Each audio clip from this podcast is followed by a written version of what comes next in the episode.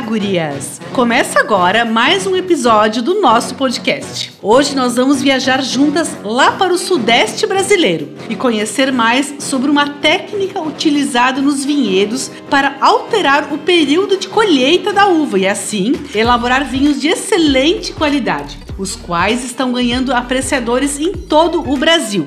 Eu sou Andréia Debon e falo aqui da Itália. Olá, eu sou Alexandra Aranovich e hoje eu falo diretamente de Gramado, Brasil, aqui da Serra Gaúcha. Esse podcast é uma produção de América com direção da querida Karina Donida. Vamos lá, Andréia? Vamos, vamos lá começar mais um podcast super interessante? É, o assunto hoje me interessa muito e me chama a atenção, porque a gente ouve falar muito dos vinhos aqui da Serra Gaúcha, da campanha, e de repente o Brasil inteiro está produzindo produzindo rótulos de excelente qualidade, com técnicas que a gente nem tinha ouvido falar. Eu tinha visitado há muito tempo atrás o Vale do Rio São Francisco, que tem um tipo de poda que eu achei legal que eu, eu tava num vinhedo, de um lado era outono, do outro lado já era época da colheita. Era, era surreal aquilo. Então eles conseguem fazer duas colheitas por ano de uma forma diferente, só que eles colocam água, né? Eles, eles me ajudam, Andréia, tu que é expert. Sim, eles acabam controlando, eles controlam o ciclo da videira através da irrigação. E hoje a gente vai conhecer um que eu nunca visitei, né? A gente vai falar com uma pessoa numa região que eu nunca visitei, que eu tô louca para conhecer,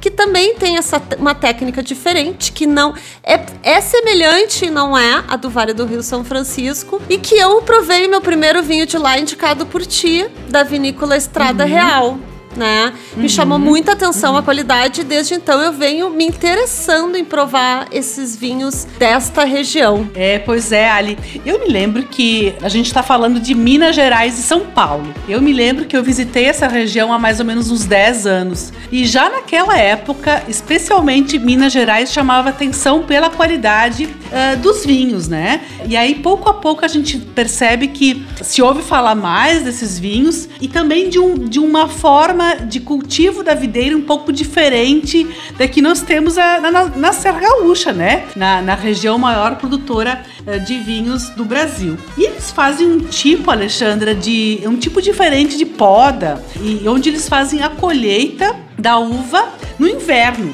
sabes que na Serra Gaúcha nós fazemos durante o verão, principalmente nos meses de janeiro e fevereiro. E lá é diferente, Alexandre. Eles fazem em julho e agosto. Muito louco. É legal contar para quem está nos ouvindo que praticamente no mundo inteiro a colheita é no verão. Né, da uva. Uhum. Se na em Mendonça, na França. E, e o legal dessa região que se reinventou, porque antigamente ela não pro, poderia ter, não pelo clima, pelo terroir, ela não poderia ter uh, uva vinícola, né?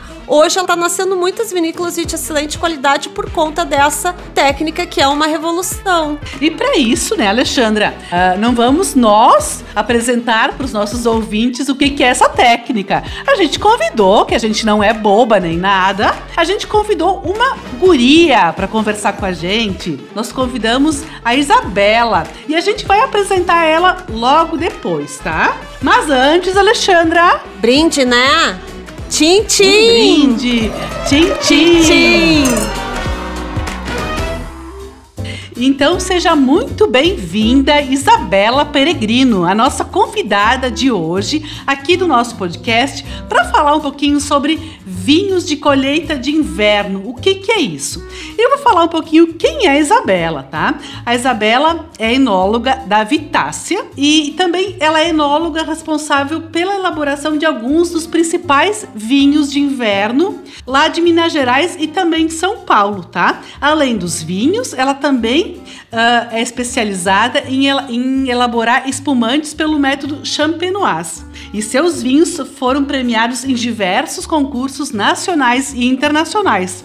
Então, seja muito bem-vinda. É tudo contigo, Isabela. Olá, meninas. Muito obrigada pelo convite. Fico muito feliz de estar aqui para falar do, do, meu trabalho e do trabalho que a gente está desenvolvendo aqui no Sudeste. Ótimo. Então, Isabela, conta um pouco pra gente como é que começou, digamos, a tua relação com o vinho, né?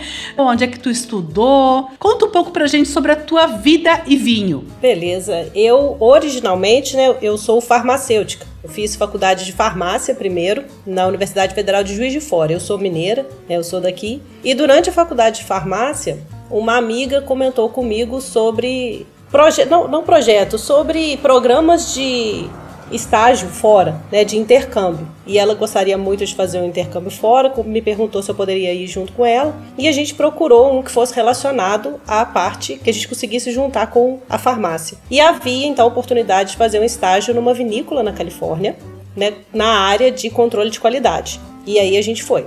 Né? Então eu fui para a Califórnia no final da faculdade de farmácia e fiz estágio numa vinícola chamada J-Lore. É uma vinícola bem grande e eu fiquei absolutamente encantada com aquele mundo. Falei, se é isso, é com isso. Até então, desculpa, tu eras bebedora de vinhos ou ainda não? Pouco, pouco. Não, pouco, não muito. Não, era, não era muito do, do vinho, não. Também estudante, né? Não tinha dinheiro. Uhum, certo. Aquele negócio fica, fica difícil. A gente né? começa, começa com a caipirinha, né? Com o drink. É. Aos poucos a gente vai ganhando dinheiro vai entrando no mundo do vinho. Pois é. Hoje em dia até os vinhos estão mais democráticos, né? Já estão mais. Exato. Isso já tem 14 anos, é, mais que isso. Né? Então eu fui para Califórnia e voltei encantada, né, com, com o mundo do vinho. Fiz a, a parte de ênfase na faculdade de farmácia em indústria de alimentos e bebidas, né? Completei, terminei a farmácia e comecei a falar de enologia, né? Fui procurar onde que tinha faculdades, perguntei para o pai se podia continuar estudando, né? Dependia do, do pai ainda. Ele falou que eu podia ir, que ele preferia que eu fosse descobrir esse mundo, né, do que viver pensando o que, que poderia ter sido. E aí então eu fiz vestibular e fui fazer enologia em Bento Gonçalves, no Instituto Federal do Rio Grande do Sul. Ah, hum. legal. Fui aí uhum. para fui aí para Serra uhum. e fiquei aí três anos e meio. Então, Nossa, na, do Napa para a Serra Gaúcha e da Serra Gaúcha depois para os vinhedos. Aí voltei. Do... E aí, quando começa, quando tu entra nessa, nessa poda dupla ou na história do vinho desta região? Oh, começou bem no início da faculdade também. Né? No, no, primeiro semestre da faculdade, na disciplina de português, a professora falou que a gente podia escrever sobre qualquer coisa, qualquer coisa que quisesse. E aí eu entrei no Google, coloquei lá, vinho Minas Gerais. Uhum. Isso era 2010. Ó, oh, foi Minas ontem. Gerais.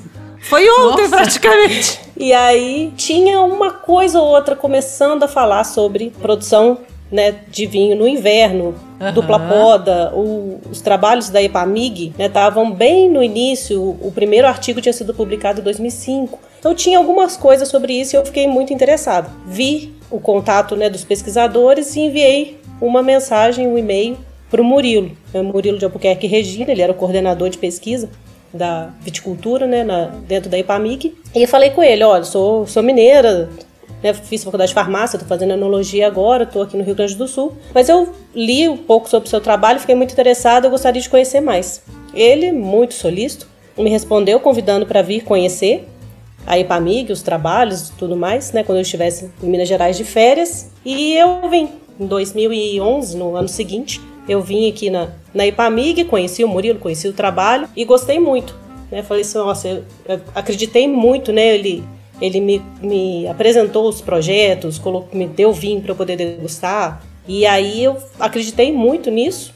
E quando eu formei, eu entrei em contato com ele de novo. Tá, Isabela, eh, só explica pra gente então qual que é exatamente a região ali de Minas Gerais. Fica mais pro sul, fica mais pro centro do estado? Localiza a gente então. Fica bem no sul do estado, né? Sul de Minas é, quase uhum. na divisa com São Paulo. E, e na verdade, assim, também para as pessoas que estão nos ouvindo, uh, explica para a gente então o que, que é EPAMIG e também um pouco sobre o que, que seria esta nova técnica de poda da videira. Ah, beleza. EPAMIG é a Empresa de Pesquisa Agropecuária de Minas Gerais. Uhum. É uma empresa estadual né, do, do, governo de Minas Gerais, voltada para pesquisa agropecuária. A IPAMIG tem diversas unidades espalhadas pelo estado de Minas Gerais, cada unidade voltada a uma cultura. Então tem EPAMIG para café, para gado, para grãos. Uhum. E aqui em Caldas fica a unidade experimental de viticultura e enologia. É a única do estado que trabalha com viticultura e enologia. Uhum. Foi a partir da EPAMIG, então, que se desenvolveu os vinhedos nessa região? Isso. Durante né, uma parte da, dos últimos 20, 20 e poucos anos, né, a EPAMIG vem trabalhando nesse sentido né, no desenvolvimento da dupla poda, que é uma técnica de manejo, né, não é uma poda diferente, é uma, é uma forma diferente de manejar a videira. Né? É, a videira, a fisiologia dela natural é que ela seja, ela vai ser podada no final do inverno, vai brotar, vai vir com a, a produção né, e vai amadurecer e ser colhida no verão. Né? Esse é o ciclo Sim, o, o padrão né? tradicional ah. da videira no mundo inteiro. Né? Isso, isso é a fisiologia da planta. Só que o problema do verão no Sudeste é que ele é muito chuvoso, extremamente chuvoso. A gente tem um período de chuva é concentrado né, entre os meses de novembro até março, início de abril. É 1.500 milímetros de chuva concentrados nesses meses, que seriam justamente os meses de colheita da uva. E quando a gente tem muita água né, junto com uva, a gente tem problema de podridão, tem problema de amadurecimento, né, não consegue colher uma uva de qualidade para elaborar vinhos finos, principalmente, de qualidade. Então, o que, que é a técnica da, da dupla poda? A partir né, do, do, do princípio de que a videira acima de 10 graus, ela vegeta o ano inteiro. Então, se a gente não tem um inverno muito rigoroso, a videira não vai entrar em dormência. Então ela vai vegetar o ano inteiro. A videira, como é uma, é uma espécie do hemisfério norte, de regiões frias, quando ela fica submetida a baixas temperaturas constantemente, ela perde as folhas e entra em dormência. É um mecanismo natural da planta, né? E aí, quando ela está acima dessa temperatura, então se você tem um inverno ameno, ela consegue vegetar o ano inteiro. E é o que a gente tem aqui no Sudeste, né? Em, em, na maior parte das regiões. E, e a gente queria né, buscar um período de seca, para que a gente pudesse ter o, os frutos numa época de maior qualidade. E aí o inverno no Sudeste ele é muito seco. Então a partir aí de abril até final de outubro, praticamente a gente não tem chuva. Né? Nós temos essa, essas duas fases bem marcadas. O verão é muito chuvoso e o inverno é muito seco. E através então do uso de duas podas, a gente joga a fase de maturação para o outono e o inverno, que é quando a gente tem esse período de seca. Então, o que é a dupla poda? A gente poda no final do, do inverno, como em qualquer outra região, a videira vai brotar, só que a gente vai retirar tudo que tiver de inflorescência, não vai deixar nada formar cacho. Vai ficar só os ramos. Essa fase a gente chama de período vegetativo. Vão ficar só os ramos, né? E aí no verão, quando chega em janeiro, meados de janeiro meados de fevereiro, a gente faz a segunda poda né? Poda ela de novo e aí ela vai brotar e aí sim vai vir com a produção, os cachos. A gente vai deixar esses cachos na planta e vai amadurecer no outono, terminar a maturação no inverno e colher aí de junho até o final de agosto. É a época nossa de colheita, que é quando a gente está período bem seco. E aqui, além de ser muito seco no, durante o inverno, é seco a gente tem os dias muito ensolarados, então a planta consegue fazer bastante fotossíntese, acumula bastante açúcar, então a gente tem um grau Brix muito bom. Só que as noites são frescas, né? diferente do Nordeste, por exemplo. As noites nossas são, são frias, não ao ponto da videira entrar em dormência, mas isso ajuda a preservar a acidez, ajuda a, a planta a acumular os compostos que trazem estrutura para o vinho, que trazem cor para o vinho. Então a gente tem uma combinação de fatores que traz bastante qualidade para a uva voltada para vinho fino. Então, na verdade, vocês fazem duas podas, por isso é poda dupla. Quando a videira, vocês fazem a poda, e quando a videira tiver já, uh, já brotado, enfim, já começando um novo ciclo, vocês fazem uma nova poda e aí interrompem o ciclo, é isso? Não é quando ela está começando, né? A gente vai podar no final do inverno, ela vai vir com os ramos, os ramos vão crescer completamente, vão lignificar e aí a gente poda novamente em janeiro. Hum. Então ela fica aí seis, cinco, seis meses num período vegetativo, né, só que sem, sem cacho. A gente retira os cachos para que ela não gaste energia tentando amadurecer aqueles cachos. Ah, entendi. Uhum. Que legal. Isabela, isso é uma técnica criada no Brasil ou ela foi inspirada em alguma outra? Tipo, é só no Brasil. Ou, ela, ou existe essa dupla. É, existe essa dupla poda em outro lugar do mundo com a uva? Ela saiu do Brasil e foi para outros locais. Então tem tem regiões na Índia e na, na Tailândia, por exemplo, que utilizam isso também, mas veio depois. Então quer dizer que o Brasil é o pai da técnica? A gente desenvolveu a técnica, né? É, poda, de, é, utilizar poda, né, para poder modular a videira, isso tem sido feito há milênios, né? A gente mas nesse sentido, né, de, de pegar a produção, né, jogar a época de maturação especificamente para o inverno, né, pensando na característica meteorológica de uma região, como, como é o Sudeste. Isso foi desenvolvido por nós aqui, né, aqui na, na Ipamig. Isso interfere na qualidade da uva? Porque eu tomei, eu tomei dois, três vinhos e achei ótimo, qualidade maravilhosa, mas não consigo perceber. Existe uma diferença no vinho é, a? A qualidade é muito superior, né? Quando, quando a gente tem é, publicações e tudo mais, se você tentar manejar as mesmas videiras, colhendo no verão e no inverno, a qualidade do inverno é muito superior. Que legal. Não tem comparação, sabe? A qualidade é muito maior por causa dessa característica que a gente tem. O dia seco, né? Tempo seco, dias ensolarados e noites frias remetem um pouco ao que se tem na, no Mediterrâneo, normalmente, né, tirando esse ano que está aí com, com ondas de calor, é, ondas de calor muito fortes né, no, no na Europa, mas essa característica remete ao que é o verão do Mediterrâneo, por exemplo, né, que, é, que, é uma, que é uma região de referência na qualidade de, de vinhos. Né?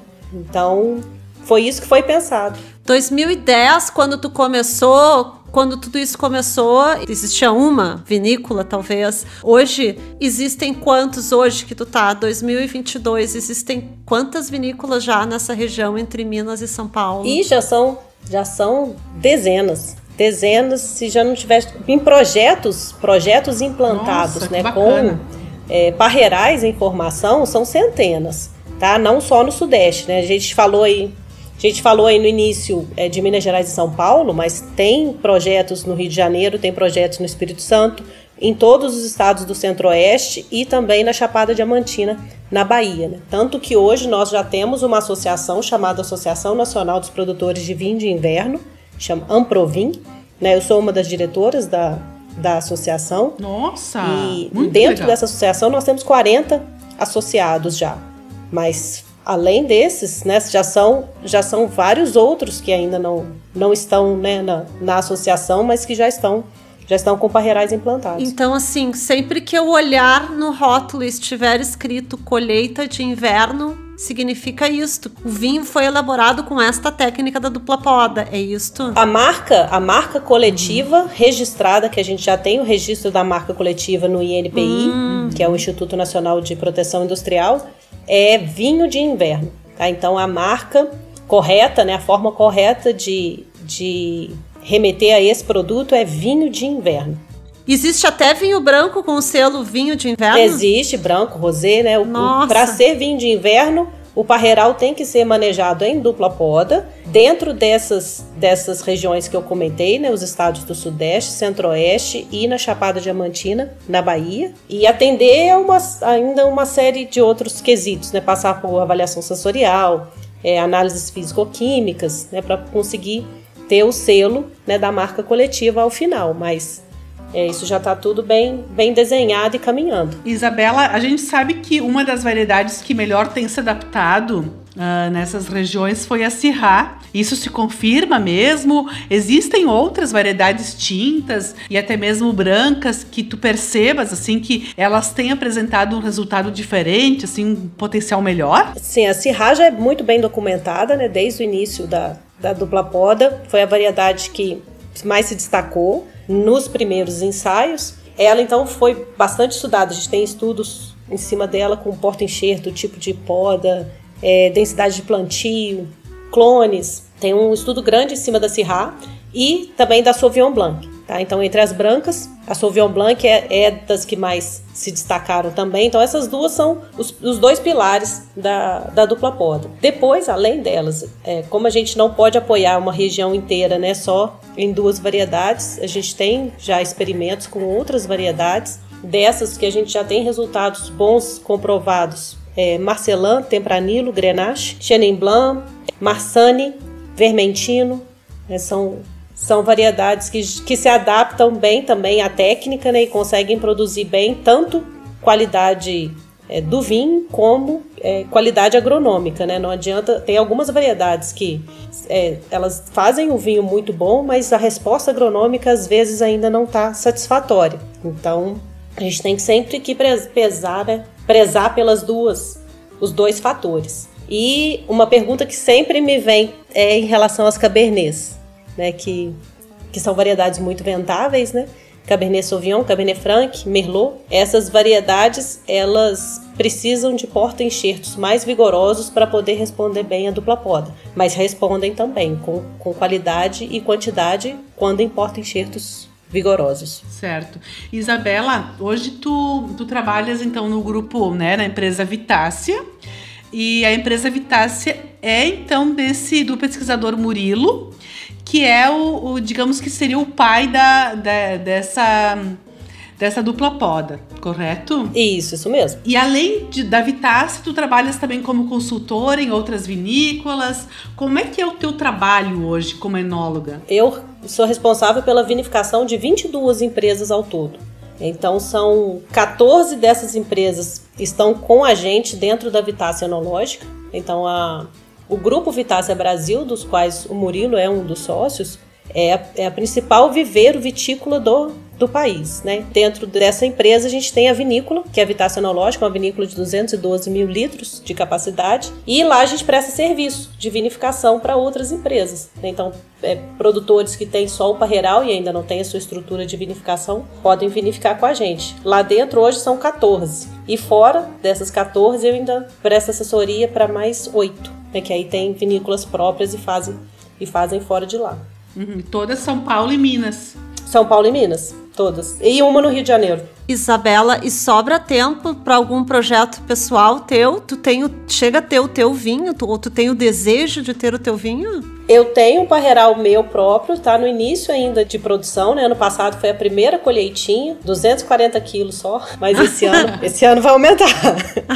é, então, é um parreiral que eu tenho junto com o meu marido aqui em Caldas. A gente tem um hectare de é, metade do hectare é chardonnay e o restante é vermentino. Uhum. E aqui, Olha! Só que aí o, o meu parreiral não é em dupla poda, porque aqui em Caldas, onde eu, onde eu moro, né? Caldas é uma cidade muito alta e muito fria no inverno. Aqui uhum. eu tô a 1.200 metros de altitude e a altitude Nossa. é um fator limitante.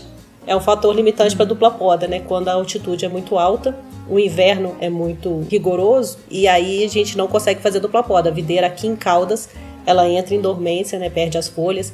E aí realmente não tem, não tem como fazer. Sim, então, porque o meu parreiral é, é, é nossa, de verão. super alto. É, uhum. 1.200 metros. É, uma das, é, uma, é, um dos municípios mais frios de, de Minas Gerais. É Caldas. Uhum. E sabe que também, quando as pessoas falam assim, ah, por exemplo, a Chapada Diamantina eh, lá na Bahia, quando as pessoas uh, dizem, ah, na Bahia não tem frio, mas a Chapada Diamantina, eu visitei a Chapada no, né, há alguns anos, e eu me lembro que eu cheguei lá, tava 10 graus sabe? Exato, lá é... E tava frio. E eu pensei, meu Deus, eu jamais pensei que eu fosse sentir frio na Bahia.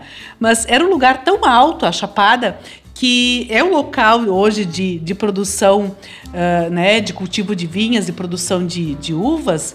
E a gente jamais imagina que tem frio na Bahia, mas tem, né? É justamente é por isso que essa região está dentro do, do escopo do vinho de inverno, né? Porque uhum. eles, eles atendem as, as condições né, de é, baixa, baixa chuva no inverno, a temperatura, porque a gente tem tudo isso delimitado também. Né? É, uhum. Temperatura mínima, média, máxima. Então lá, lá atende por causa disso também. Então eu acho, André, a história maravilhosa. Eu já, já convido vocês a gente fazer nosso segundo brinde aqui do podcast a esses vinhos de inverno. Adorei, adoro, adoro, esse nome, vinhos de inverno. Então, mesmo no, no branco, no rosé, a gente está tomando um vinho de inverno. Muito legal. Então, Tintim, Isabela. Ótimo, o então. teu... Tintim. Tintim. Tintim. Tchim, tchim. Então vamos ao terceiro bloco. Então, Isabela, aqui no nosso podcast Curias do Vinho, a gente sempre gosta de dar uma dica de vinho e viagem, de enoturismo. Então faz de conta, faz de conta não, porque eu quero mesmo conhecer essa região, tá? Que a Alexandra pegou um voo para São Paulo, é para São Paulo que a gente começa. Por onde eu começo para conhecer se, na verdade, primeiro, se existe enoturismo. Eu sei que existe porque eu já vi gente fazer enoturismo nessa região. Mas por onde eu começo uma viagem de enoturismo nessa região dos vinhos de inverno? Você pode começar tanto por São Paulo como por Belo Horizonte. É só Uhum. ver o sentido, né? Mas vamos dizer, se for começar por Belo Horizonte, vai Tá. pegar Fernão Dias sentido São Paulo, né? E aí vai começar a descer, descer a rodovia. Aqui a gente tem vários projetos, né? nem todos estão estruturados ainda para o enoturismo, só que são projetos um pouco distantes, então precisa de alguns dias para poder percorrer. Eu imaginei, assim, não é uma vinícola bem pertinho da outra. Não, não é igual no Vale, por exemplo, né? Sim. Não é igual no Vale dos Vinhedos. Então, vamos dizer, começando aí de Belo Horizonte, descendo sentido é, São Paulo, é, Tiradentes já tem vinícola, São Gonçalo do Sapucaí é, tem vinícola com enoturismo e vai seguindo até o sul do estado, em Andradas tem Caldas, aí aí você vai entrando pelo estado de São Paulo, Santo Antônio do Jardim, Espírito Santo do Pinhal, tudo sentido Campinas, tem vários projetos ali, Amparo, vai até o sul de São Paulo, quase na divisa com o Paraná, tem vinícola também em Ribeirão Branco, em Ribeirão Preto, E Cravinhos. já consegue unir a São gastronomia, vinho e hospedagem? Eu consigo fazer, já, e já tem... Consegue? Sim. Consegue sim, tem vinícolas dessas que já tem restaurante, tem vinícolas que tem é, hospedagem, né? Então você pode fazer e fazendo aí um, um roteiro e ainda apreciar as outras coisas que tem nos municípios, né? Muitos deles têm questão de é, turismo de natureza, é, restaurantes, gastronomia, tem bastante coisa para poder. Legal. Produção de azeite também, Vamos nessa, né, Andréia? Ai, que Vamos- show. E tem café ali também, né? Bastante a parte na região do sul de Minas, Até Tudo que eu, tudo que eu falo, né? Café, Tudo que é viagem. queijo. É, É, que, ai, queijos, queijo. imagina que delícia. É. Cachaça. Então, Exato, tem- vinho, tem de cachaça, queijo. A comida mineira também é muito famosa. Então, eu acho que principalmente em Minas Gerais tem tudo, assim, para ser um super destino de enoturismo. Tem né? E enogastronomia você- também. E se você pegar o avião para São Paulo, aí é só seguir o caminho inverso, vindo de São Paulo sentido Belo Horizonte. Que legal, então. Bom, e aqui no nosso podcast também nós temos a seção Bebi, Gostei e Indico, tá? E dessa vez, né, eu e a Ali vamos dar as nossas sugestões de vinhos elaborar, né, vinhos de inverno, vinhos elaborados com essa, ah, com essa dupla poda nos vinhedos, tá? E eu me lembro que eu gostei muito de vinho e para mim foi inesquecível que foi um Syrah Reserva Safra 2018, elaborado pela Vinícola Estrada Real. Essa vinícola é de propriedade do Murilo de Albuquerque Regina, né? Que é o pai, digamos, dessa dupla poda. E, e essa vinícola ela fica localizada em Três Corações, que é lá no sul de Minas. Para mim foi assim um dos vinhos inesquecíveis que eu bebi quando nós falamos em vinhos de inverno. E tu lembra de algum alho assim que te chamou atenção? Olha só, eu posso passar a minha vez para Isabela, para ela me indicar um vinho que eu devo começar bebendo, tipo, ó, prova esses aqui para começar a conhecer bem o nosso vinho, hein, Isabela? Pode. Uh, tem bastante coisa. Muita coisa. tem, tem bastante coisa. Eu, na verdade, eu degustei o Estrada Real, primeira estrada, né? E o Maria Maria. Não lembro de ter degustado, talvez numa feira, eu degustei algum outro. Aliás, tem uma feira em breve aqui na nossa região ali de Bento e eu espero encontrar os vinhos de inverno para degustar, para conhecer mais, né? E aí, se eu encontrar eles, por qual uva, então, para não indicar, se tu não quer indicar uma vinícola, qual que tu acha que eu devo provar, degustar? não, tem. É, o principal é Sirá, né? Então o que, que você mais vai encontrar é Sirá, mas são todos Sirás diferentes, porque as regiões fazem, fazem diferença, né? Então, por exemplo, já conhece o Primeira Estrada, Maria Maria, Tem vários outros também que estão saindo agora, né? Estão surgindo, aparecendo. Bárbara Eliodora, Stella Valentino, Caso Geraldo, é, Vinícola Góes, Terras Altas, A Góis é muito, é, eu vejo que muita gente fala da Góis e da Geraldo também, da Casa Geraldo. Exato, são, são vinícolas grandes, né? Que já estão têm se destacado bastante, têm anos, investido né? bastante. Exato, já são vinícolas mais antigas, né? E que têm migrado bastante para os vinhos de inverno agora, estão investindo muito em qualidade. Tem um enoturismo muito bacana, né? São associados nossos aqui na Amprovin também. E tem tantos outros projetos pequenos e que estão surgindo agora, Arcano. Tem vários, vários. Podem entrar no nosso site, no nosso site da Amprovin, site. tem lá. Sim, o site é www.amprovin com N, A N P R O V I N.com.br e lá tem a lista dos nossos associados, tem o site deles, tem a descrição das Que vinícolas. legal. Quem quiser conhecer, Sabe que eu tô nesse segmento há 18 anos, né? E aí eu me lembro que eu fui pra Minas Gerais há uns 15 anos, assim. E aí eu fui, visitei na época a Casa Geraldo e alguns projetos. E é tão legal hoje a gente ouvir né, essas histórias de que a vitivinicultura ela se expandiu para outros lugares do Brasil e ela tá crescendo e nos oferecendo vinhos de qualidade. Então, para quem acompanha o setor há bastante tempo, assim, é, é- eu acho que é até emocionante assim a gente ouvir relatos como o teu, né? E dá vontade de provar todos esses vinhos, conhecer todos esses novos projetos, né? Muito legal. então tem bastante coisa para conhecer, bastante coisa acontecendo aqui. É, fica aí o convite para virem, para vir agora e ver como que como que tudo mudou. Ah, que legal. Legal. Que legal, a gente fica bem feliz. Bom, Alexandra, e para finalizar o episódio de hoje, então, né, nós vamos ao nosso vocabulário do vinho. E nós vamos falar hoje sobre a uva Syrah, né? Uma uva que nós temos visto que ela tem se destacado não só no, no- no sudeste, mas também no nordeste do Brasil, tá? Lá no Vale do São Francisco, a uva Syrah também tem nos apresentado vinhos de excelente qualidade, né? Que é uma uva potente, que nos oferece vinhos potentes também cheios de sabor. E onde é que ela surgiu essa uva? Então, alguns estudiosos acreditam que ela tenha surgido lá no Egito e ela teria chegado à Europa pela região da Sicília, na Itália, aqui na Itália. Mas é que indica também que as mudas foram plantadas na França, onde esta uva tem se adaptado muito bem, né? E tem nos brindado com vinhos maravilhosos. Mas agora eu vou pedir para nossa convidada, para Isabela, tá? O que na opinião dela a Syrah tem de especial no Brasil, no Sudeste? O que que ela nos apresenta de tão interessante?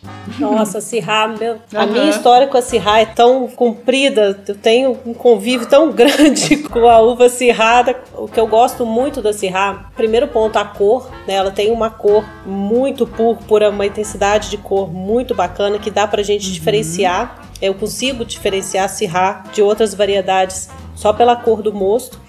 E a questão aromática dela é muito ampla, né? Ela pode, pode ir tanto do frutado, né, de frutas vermelhas, pode ir para frutas negras e também tem a pegada do couro, ela pode ter um defumado, ela pode ter especiarias.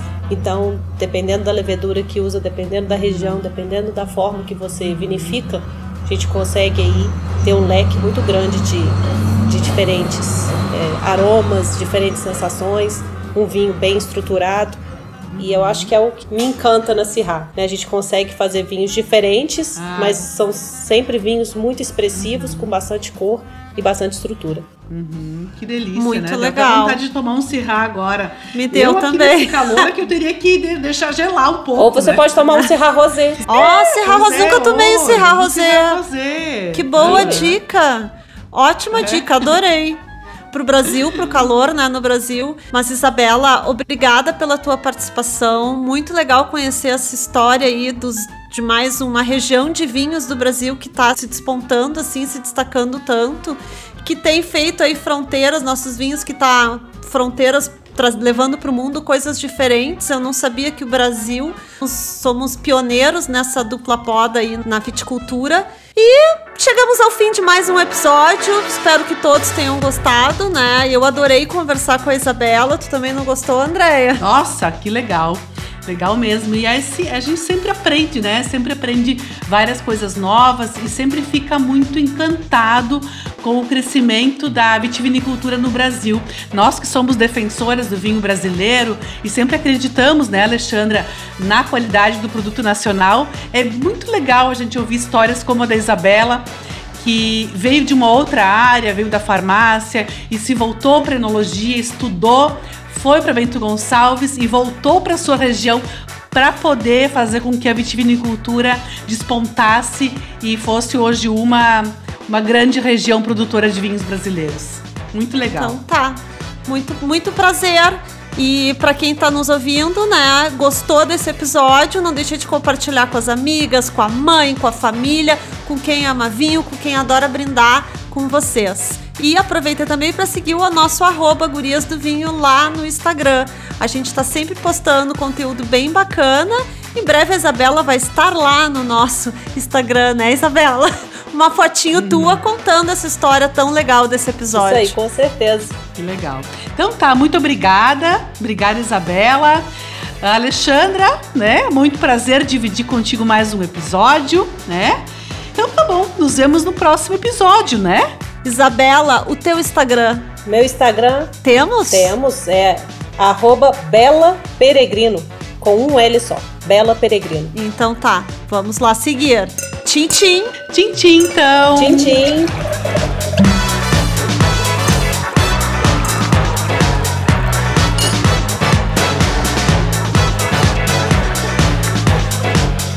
Gurias do Vinho é uma produção América Podcast.